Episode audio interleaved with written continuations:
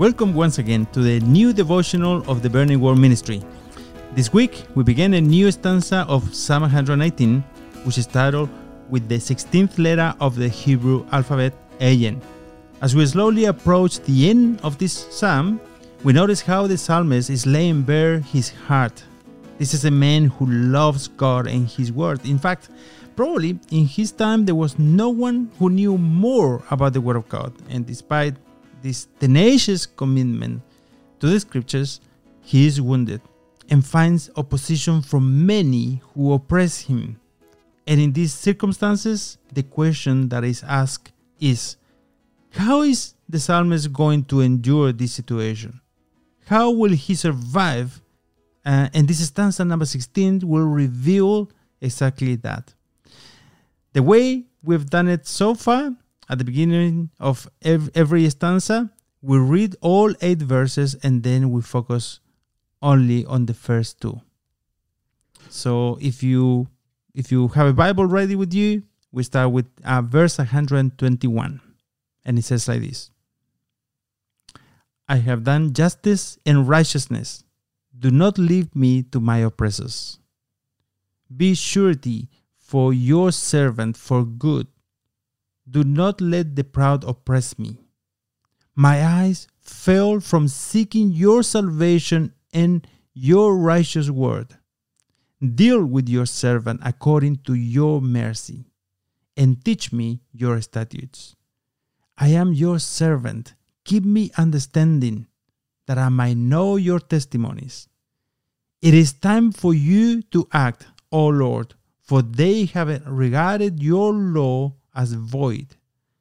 Therefore, I love your commandments more than gold, yes, than fine gold.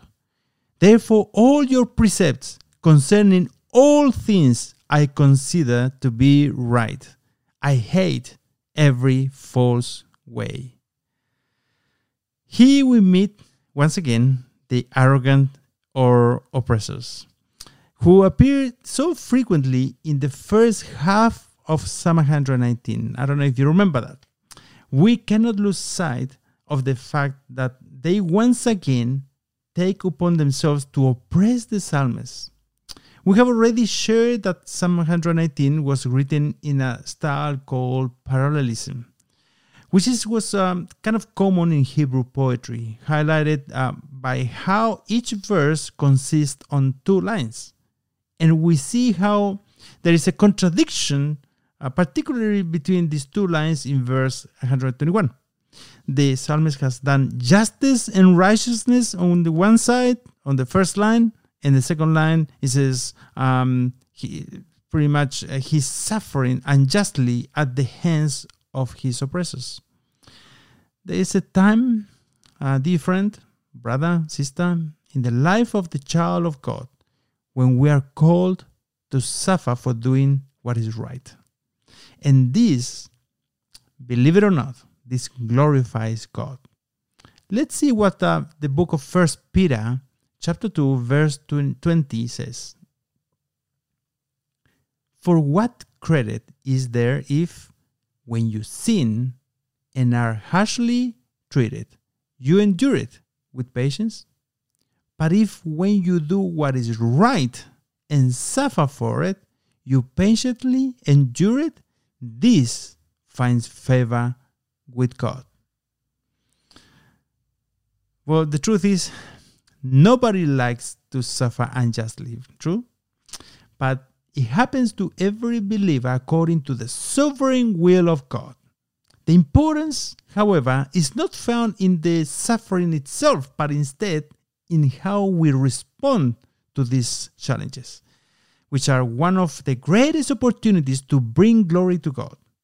Peter tells us in this uh, previous verse that God expects us to endure this test patiently without seeking our own vindication, knowing that God has control over every circumstance in life and that uh, we can find rest in Him casting our burden upon the Lord and allowing Him to sustain us. That's what Psalm 55, verse 22 says, right?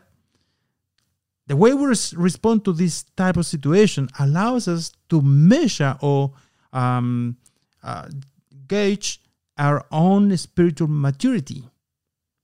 Surely, you have heard that the difficult times um, eventually break us or make us.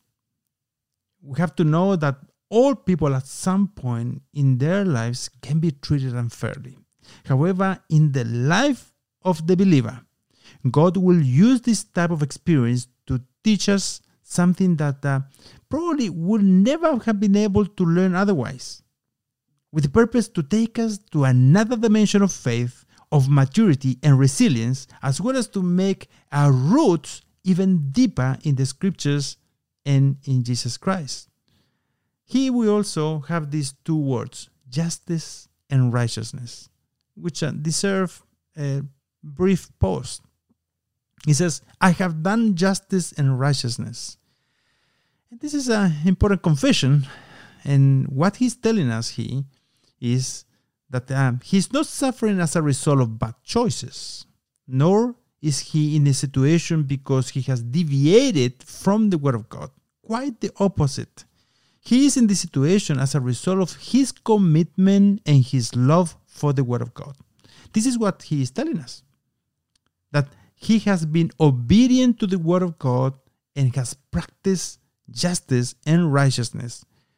We are not saying that the psalmist means that he is perfect and sinless. However, he admits that he has acted honestly, justly, and fairly, and has followed the path of God's word in contrast to this to his oppressors.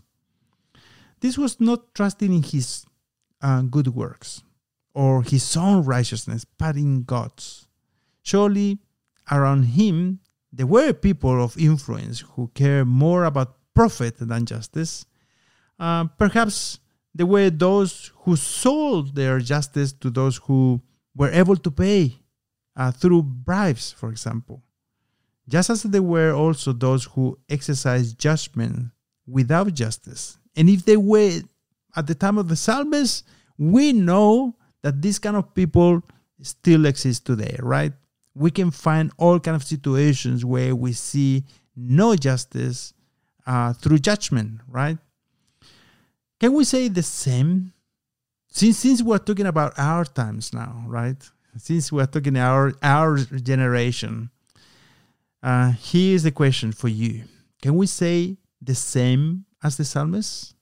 I have done justice and righteousness as parents, for example, regarding our wives and children, or maybe in relation to our employees if you have them. Could you say the same in relation to those people who you don't need? To those um, you probably only see once in your whole life.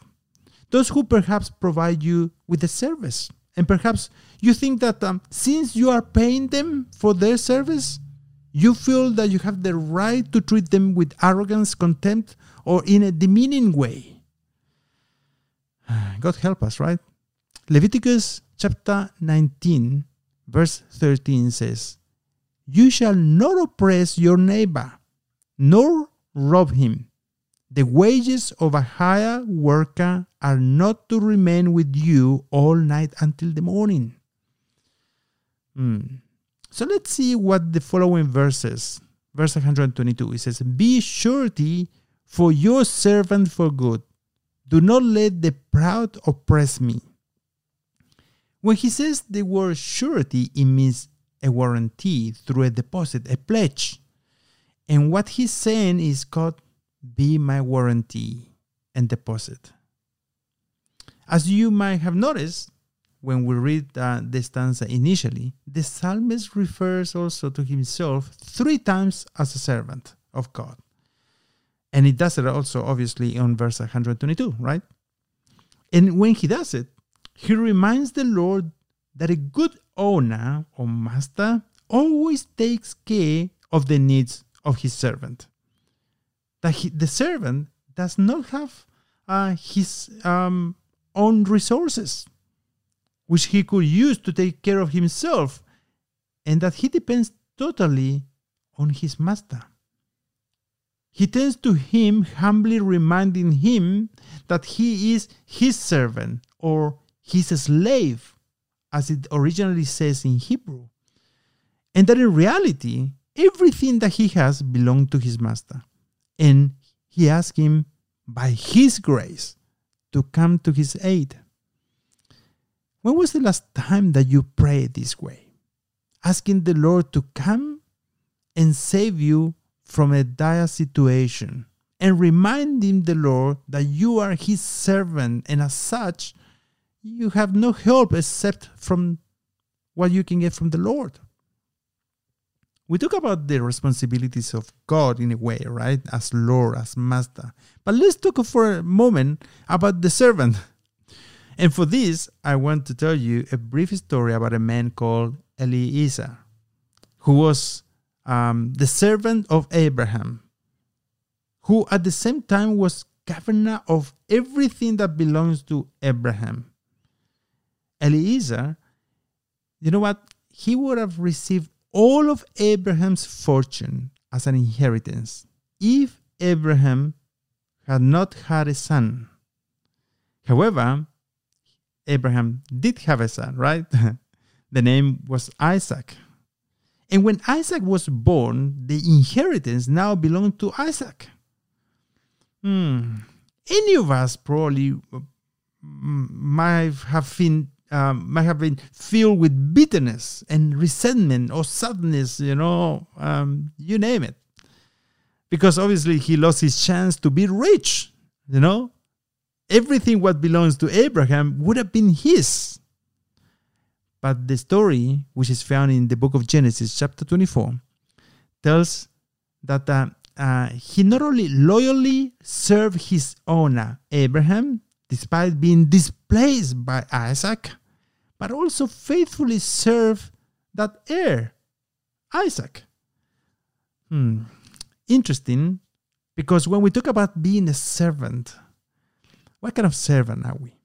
Right? So let's see what um, also the, the book of First Corinthians, chapter 6, verse 19 and 20 says, Or do you not know that your, your body is a temple of the Holy Spirit within you, whom you have from God, and that you are not your own? For you have been bought for a price. So this has to do with a new identity, an image that we get from God. Brothers, sisters, friend, Jesus did not come to give you your best life today, nor did he come to make your life better organized. He didn't come for you to be more comfortable or to be rich, you know. Actually, we belong to him.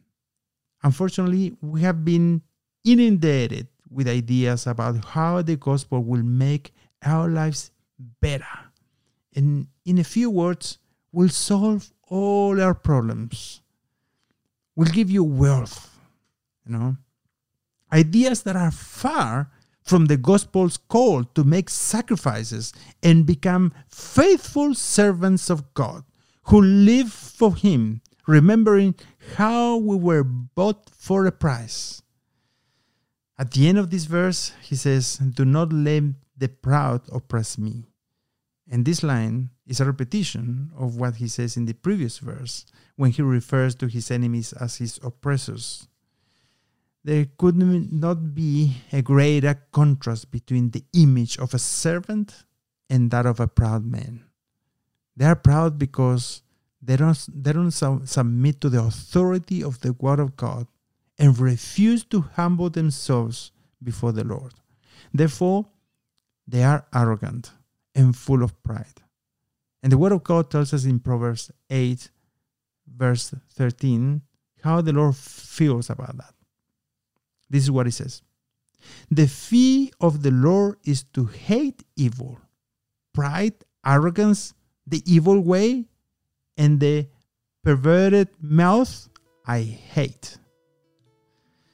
You know, the greatest merit of virtue that exists in, is humility or the submission to God and His Word. And the previous verse makes clear that God hates pride and arrogance.